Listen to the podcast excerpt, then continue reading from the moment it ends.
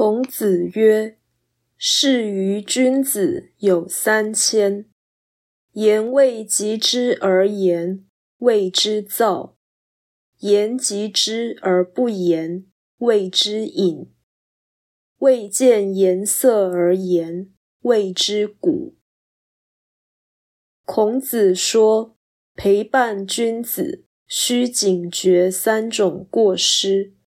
尚未论及的事，抢先说，叫做浮躁；已经论及的事还不说，叫做隐瞒；不注意他人的表情而直接说，叫做盲目。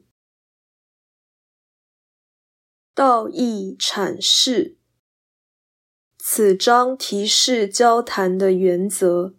主旨是平等交流，而且察言观色。依理而言，这不困难，但事实上这不多见。原来人性好胜，常以先声夺人的态度与人交谈，有如对话中自言自语。